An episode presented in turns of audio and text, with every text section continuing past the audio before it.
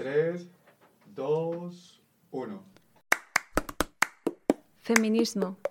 Emociones. Cine. Mosaicos. Solidaridad. Revolución. Revolución. Comunidad. Música. Música. Inclusión. Diversidad. Diversidad. Queer. Libertad. Libertad. Comunidad. Barrio. Y estos son los ingredientes de nuestro arroz con cosas.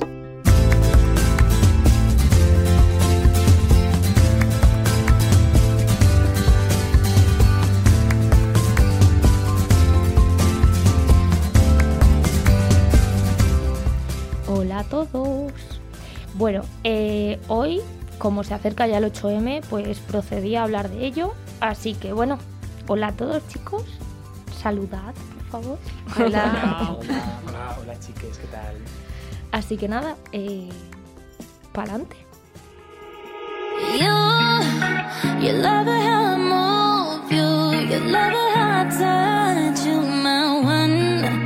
When all is said and done, you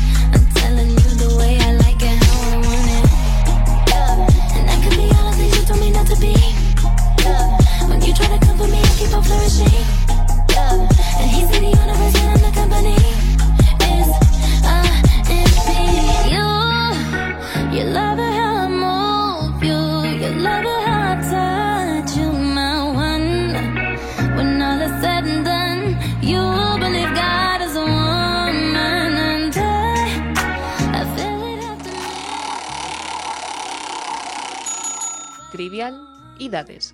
Bueno, como siempre en Trivialidades vamos a hablar un poquito de, de esas situaciones un poco random que nos ocurren en la vida. ¿Cuántas veces os ha dado vergüenza sacar el tampón o la compresa en, en su caso?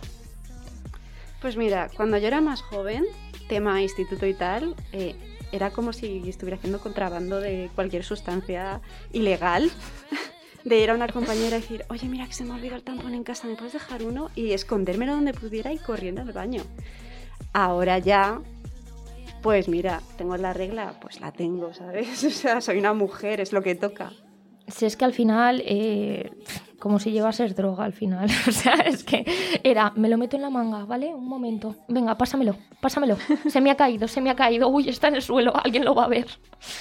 Bueno, Pero chicas, ¿y Yo vosotras? creo que es porque, bueno, sí, yo en su momento sí, también cuando era más jovencita, era como, wow, madre mía, tengo la regla, por, por favor, ayuda. Y pues que me acuerdo perfectamente sacar despacio la compresa de la mochila, guardándome, guardándomela en la manga. Y que no se escuchara, ¿eh? Sí, sí, porque O sea. claro, esa cosa cruje. El, el plastiquito. El plastiquito crac, crac, crac. Pero bueno, pero no, ahora no. Ahora ya lo veo con más normalidad y ya. Yo es que he sido un poco hater, la verdad. Las cosas como son. Entonces, eh, a mí me da igual. O sea, yo es que en el colegio en el instituto, vamos, yo iba con la compresa que es que la, tiraba por los aires. O sea, es que de verdad que me da, no me importaba nada, porque yo decía, es que es lo que tengo. ¿Sabes? Entonces yo a mis amigas como que se lo intentaba inculcar, pero una entre un millón. No puedo, no podía. Porque yo era como, tía, que no pasa nada. Ay, tía, es que no sé, no quiero que no sé qué. ¿No quieres que qué? Hola. Quiero decir, tu madre también lo tiene, tu abuela también lo tiene. Todas las mujeres, o hay algunas que no, pero la mayoría todas nos bajan las reglas, ¿sabes? O sea, sin más. Y entonces, bueno, pues eh, sí que me acuerdo que en el colegio, que era sobre todo donde más me daba igual, en sexto de la ESO bajé, porque digo, me siento mal. Porque digo, a mí me da igual, pero es que a ellas no.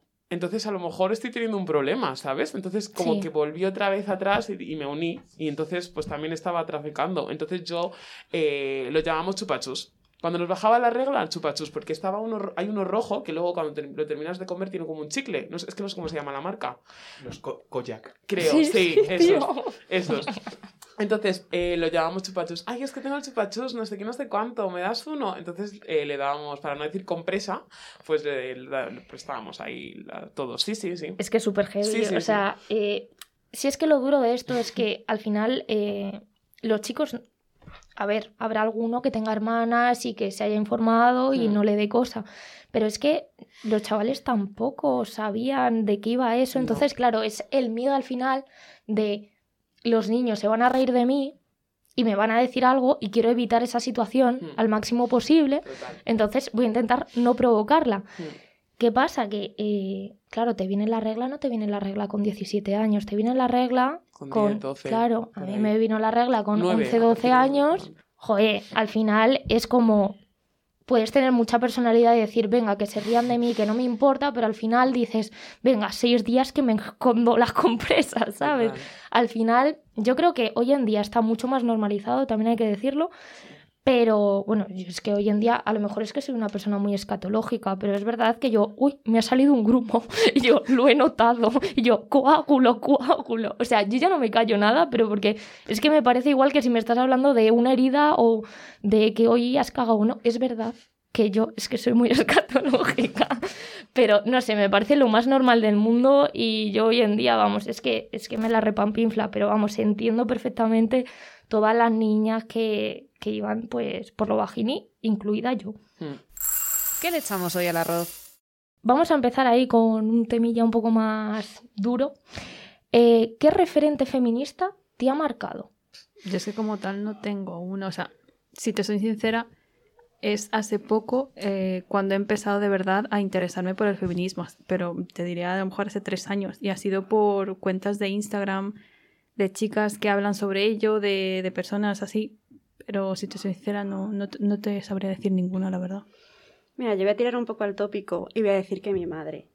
Ay, me encanta, Mi porque madre. yo estaba pensando lo mismo.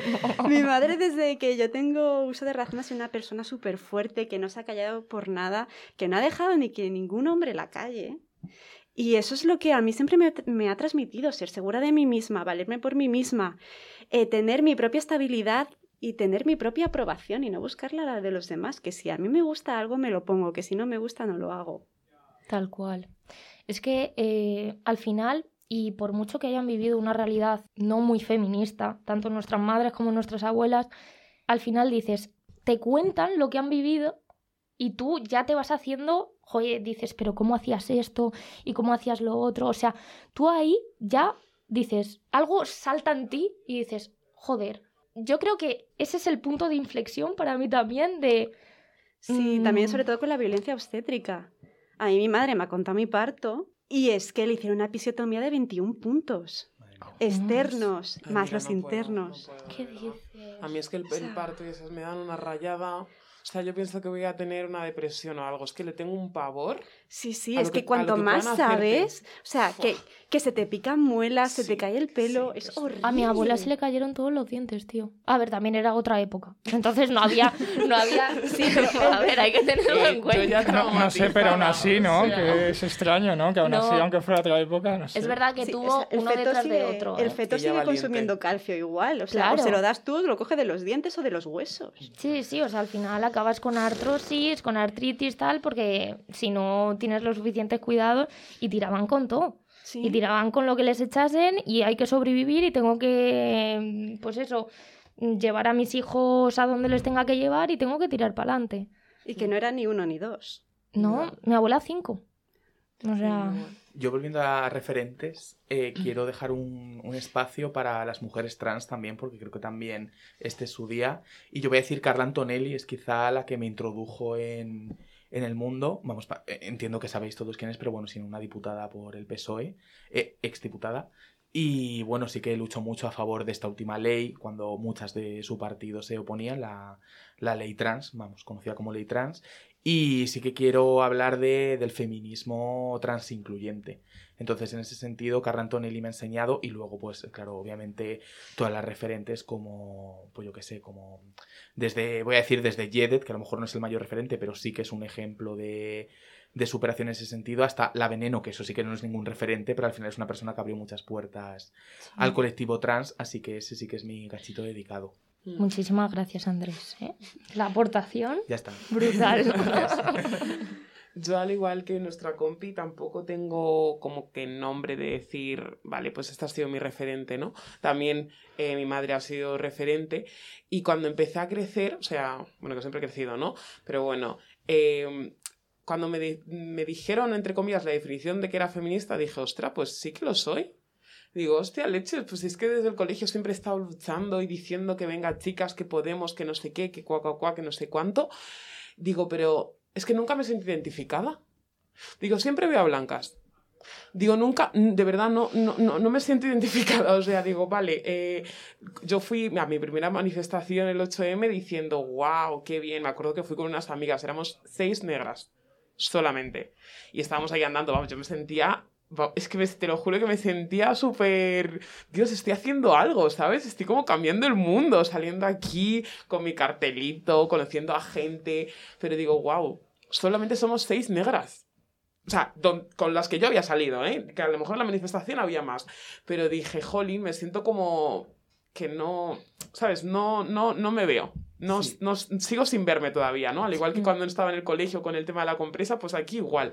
Digo mal. Pero he ido creciendo y es verdad que a través de las redes sociales ha dicho, ¡Hala, que existe el afrofeminismo! ¡Jolín, qué guay! Entonces dije, ahí sí. Digo, ahora sí que puedo decir sí soy feminista, sí soy afrofeminista. Entonces, pues, pero claro, todo esto creciendo. O sea, viendo las cosas. O sea, es que no, no es una cosa de decir, ah, bueno, pues sí, soy feminista y ya, no. Es verdad que hay que. A veces como que no, no nos lo enseñan. No, no nos lo enseñan y no lo vemos tampoco. Y hasta que no conoces a alguien o no creces cerca de, tampoco lo sabes. Y faltan referentes, ¿no? Quizá, Sí. porque yo que he crecido como hombre gay, Mm, eh, me han faltado referentes eh, también de- del feminismo. Total. Y aún así, yo me he movido por, por interesarme desde mi, colección de, desde mi posición de colectivo oprimido. Sí, También, o sea, quiero decir, hay que moverse. ¿cómo, ti- cómo tiene que ser eso si ya ni siquiera eres oprimido? Entonces Sí. ya es como, pues, Mm. obviamente, eh, y lo que dices tú, el feminismo yo creo que tiene que ser interseccional en todos los niveles. Yo lo decía respecto a lo trans, Sí. pero respecto a la raza, la etnia, la religión, cualquiera. todo. Sí. Eh, la clase, eh, etcétera, vamos, yo es mi, mi opinión desde persona que obviamente sigue aprendiendo todos los días. Igual que tú te consideras feminista, yo me considero machista porque he crecido en una sociedad machista y cada día voy poniendo un poquito más para dejar de serlo. Claro. Pero, pero se- seré machista mientras crezca en una sociedad machista. O sea, esto al final funciona, funciona como es, ¿no? Que si de mil mensajes eh, te llega uno feminista, pero los 999 restantes son machistas, Pues, eh, Sí, es lo tal que te cual. toca. Hay que echarle un Ah. ojo. Y bueno, ¿qué cambio habéis visto en los últimos 10 años en torno al feminismo? Bueno, ya has dicho algo, Vanessa, porque has dicho que hace tres años tú no sabías, o sea, fue hace tres años que te empezaste Sí. a... Bueno, Y fue a- casualidad, o sea, fue porque me salió un perfil de Cindy Takanashi, puede ser, no sé si es buena, es mala en el mundo, no lo sé, o sea, en el mundo feminista, porque sé que se mete mucha, mucha controversia, pero joder, fue a partir de ahí que dije, ostras, mm, hay otras, hay otras ideas, no, el feminismo no es lo que yo consideraba, o sea, hay más, y si yo, yo lo que recomiendo a la gente es seguir a más cuentas, vale, sigues a esta persona, pero introdúcete a más cuentas, eh, busca más ideas, m- más ramas, sí, que la verdad al fin y al cabo... absoluta no, no está en una persona. En una cuenta no lo no vas a está. encontrar.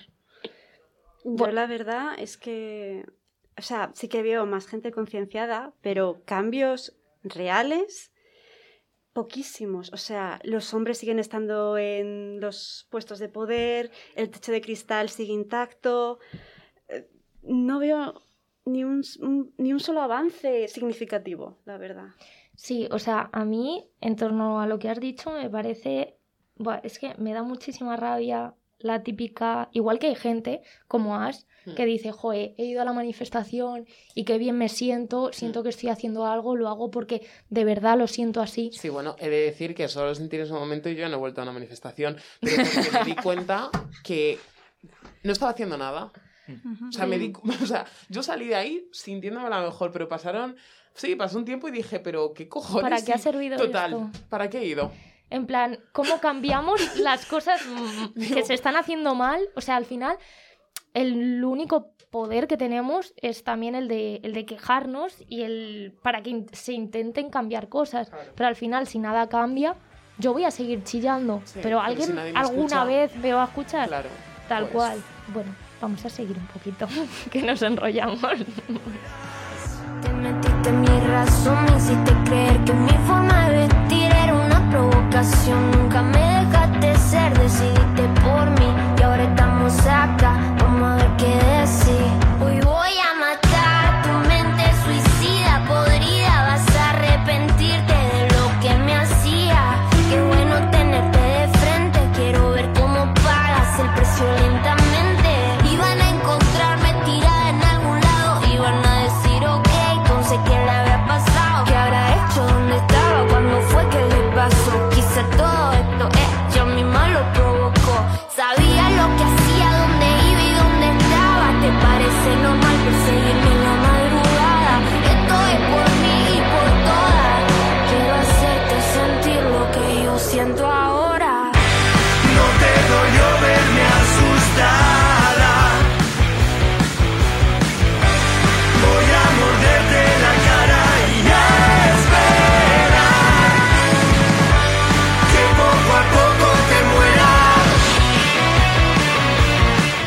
Recomendades.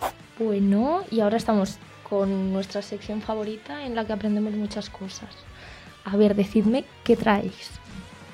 Vale, pues yo os traigo el Instagram de Afropoderosa, que es una mujer que yo, yo la vi en, en Instagram, vi una publicación pues en mm, temporada de COVID, o sea, hace ya, y que explicaba un poquito pues el tema de... mm, del feminismo de blancas, por así decirlo, no sé muy bien cómo se dice, pero bueno, básicamente pues esto que solamente las blancas luchan por sus cosas y, y que nosotras las afrodescendientes pues no, no nos ponen en ese lugar y demás y me quedé como wow, entonces a lo mejor era por eso que me sentía incomprendida siempre y demás, entonces pues seguí mirándola a cosas y pues me siento bastante identificada, así que yo lo recomiendo que la veáis alguna de sus historias que ha salido, ha hecho, eh, tiene libros también y muchísimas cosas, está bastante guay.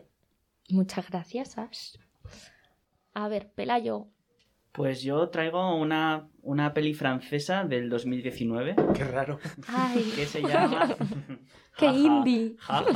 Eh, que se llama Retrato de una mujer en llamas. Eh, la dirige Céline Chama y fue un éxito impresionante de crítica y público. Y vamos a ver si podemos escuchar un cachito del tráiler y os explico de qué va. El hombre interesado en mi hija es milanés. Nos trasladaremos allí si le complace el retrato. Se marcharán. Debo advertirle de algo. Ya rechazó a un artista anterior. Se negó a posar. Él jamás le vio el rostro. ¿Por qué se negó a que la pintaran? Porque se niega a casarse. Pues estamos en Francia, en el siglo XVIII. Marianne es una pintora a la que acaban de contratar para hacerle un retrato a una mujer. Es un retrato que le van a mandar al próximo marido de esta mujer, es decir, un retrato para casarla. Pero como ya no quiere casarse, Marianne la tendrá que pintar sin que ella lo sepa. Y bueno, no quiero hacer spoiler, pero la pintora y la retratada acaban liadillas. ¿Pero hay pinkwashing o no? ¿Eh? ¿Es, ¿Es pinkwashing o no? No, no, es totalmente legítimo. A, a tope, perfecto. Y, y eso, en fin, que Se es lo una, recomienda buena mierda, hombre, si es Pelayo. es una película que ya solo por su diseño artístico merece la pena verla y se la recomiendo a todo el mundo. Vale, pues seguimos. Eh, yo sigo si quieres. Em, yo os traigo, como siempre, una cuenta de Instagram. Es de Eugenia, tiene un nombre rarito, ¿vale? Eugenia Tenenbaum. Es una chica gallega que eh, nos, nos enseña historia del arte con perspectiva feminista y también tiene unos vídeos súper interesantes. La verdad que te invitan a reflexionar y sus posts son súper buenos. A mí me encantan leerlos. Y nada, lo de gallega es muy importante porque me encanta el acento gallego. Y ya. Y la comida. Y la comida también, claro, pero joder, el acento gallego me encanta. Eso, Ya está, dejémoslo, que nos cruzamos. Bueno, David. Bien, pues yo, eh, como siempre, os traigo una canción. Y bueno, yo no soy muy original, os traigo una canción, un perfil de Instagram, y hoy toca canción. Pues en este caso es una de Mónica Naranjo que se titula Pantera Libertad, que bueno, tiene ya sus añitos, pero oye, mm, aún así todavía sigue teniendo su éxito, tanto la canción como ella. Vivo en libertad,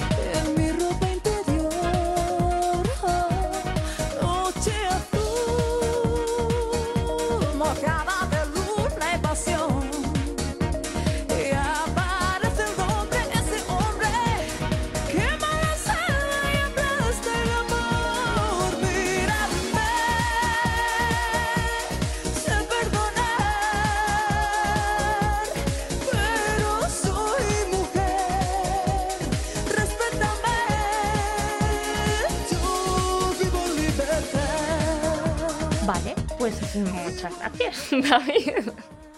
Eh, Andrés, te toca.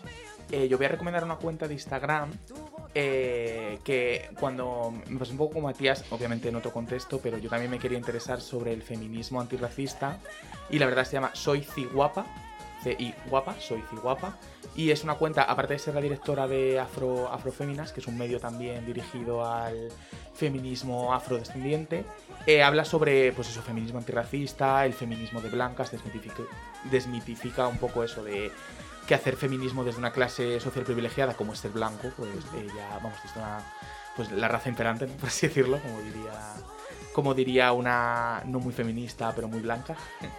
Eh, y nada, os recomiendo que os paséis por su perfil, que veáis sus directos y que también la sigáis en, en TikTok, porque la verdad es que tiene contenido muy interesante. Pónmelo para llevar.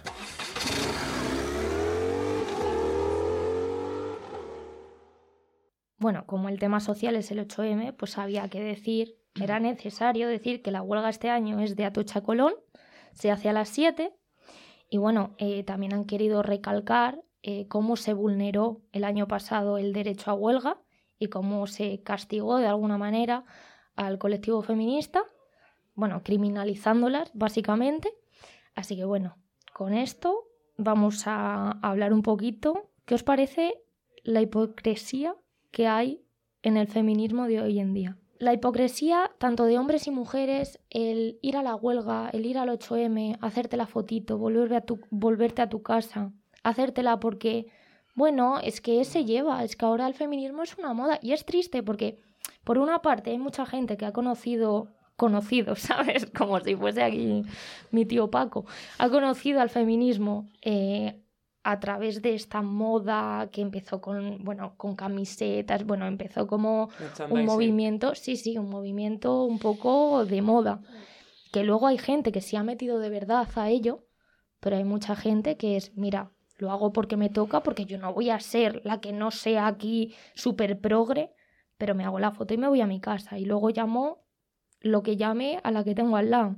Y con los hombres también podemos hablar ahora un ratito. Pero por si queréis ir desarrollando Eh, mientras. Sí, mira, em, yo tengo miedo, la verdad, de que el 8M se convierta en un nuevo orgullo. Hmm.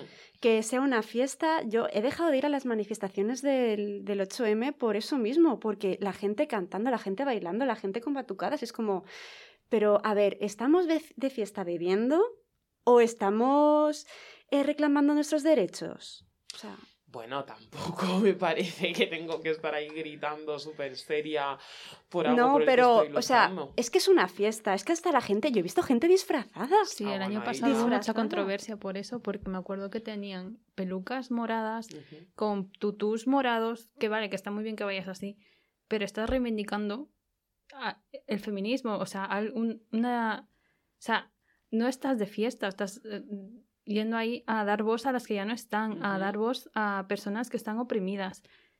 No es momento, sí que puedes hacerlo divertido, lo que tú quieras, pero no sé, yo lo vi, en ese sentido yo lo vi mal. No sé, pero bueno. Al final es una manera también de hacer Sí, reclamo y de atraer a gente. Y bueno, de que más gente lo conozca, pero estoy de acuerdo con que ahora el tema de que sea una moda, de voy un ratito a Mm. una fiesta y luego me pongo a tomar cañas, Mm. a lo mejor el reclamo no es eh, chillar y decir, oye, quiero mis derechos. Ahora el reclamo a lo mejor es, eh, me hago la foto, soy feminista y eh, me pongo a bailar. pero ¿de Que no me parece mal que se pueda hacer todo, ¿eh? Sí, pero es que ¿de qué te sirve eso si el contenido no lo tienes? Total. Claro. Claro, Es que ese es el Sí, problema. es cierto. que luego esté vacío. Claro. Sí, o sea, totalmente de acuerdo. Y bueno, yo también quería hablar, y aquí ya me podéis tirar a los perros si queréis, pero de la hipocresía también de muchos hombres. Bueno, hay mucha, a ver, no es un secreto, hay mucha gente que no es feminista, que con que ya digas la palabra feminista, uy, feminazi, feminazi, feminazi. Pero es que luego también tenemos la otra a los que se les ve más difícil, que vienen siendo los super megaliades que utilizan esa alianza para, para ligar, para, pues eso, al final como un reclamo, porque me gustaría decir que no he encontrado a muchos, pero es que sí los he encontrado y Pues son los peores porque no les ves la cara. pásate por Malasaña. Un sábado, un viernes, cuando quieras, o sea, está lleno. Tal cual. Y eso es que al final es un problema, porque una persona, a mí me parece estupendo que tú eduques a la gente, que tú te preocupes por hablar con la gente, por, pues eso, pues intentar eh, promover el feminismo. Pero claro, tú cuando una persona no es que ya te forme, es que, no, no, yo soy aliada, soy... Lo primero que te diga, soy súper feminista, soy tal, digo, si mucho te reafirmas, es porque algo te falta. En plan, si utilizas...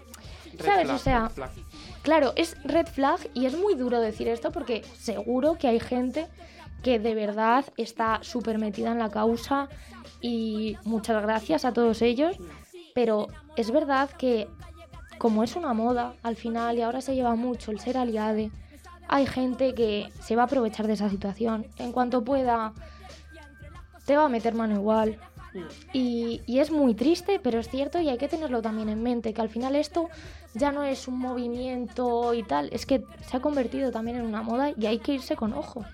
Y yo al final eh, creo que como si tan aliades somos, eh, no tenemos que tener el papel protagonista los hombres, que es algo que me pasa con muchos Twitter de estos y muchos Instagramers que van de ya de aliados, no, de cabezas de causa feminista y es como no, es tu momento de dar voz a otras mujeres, que son al final las que tienen que liderar este movimiento, a poder ser mujeres de eh, toda lo que decíamos, toda etnia, todo, todo Mm. origen, todo eso, porque además de la casualidad que todos estos aliados que van de cabeza de cartel Sí. siempre dan voz a feministas blancas, que Sí. dices tú, jo hijo, pues eh, tanto no sabrás, ¿no? Tan, tan, pues a mí eso me molesta, o sea, yo que sí que siempre estoy siguiendo, compartiendo, debatiendo, hablando del tema, eh, es el momento de que deba- o sea, sobre todo ante estos temas, es el momento de dar voz a quien verdaderamente tiene que tenerlas y en ese caso sois vosotras.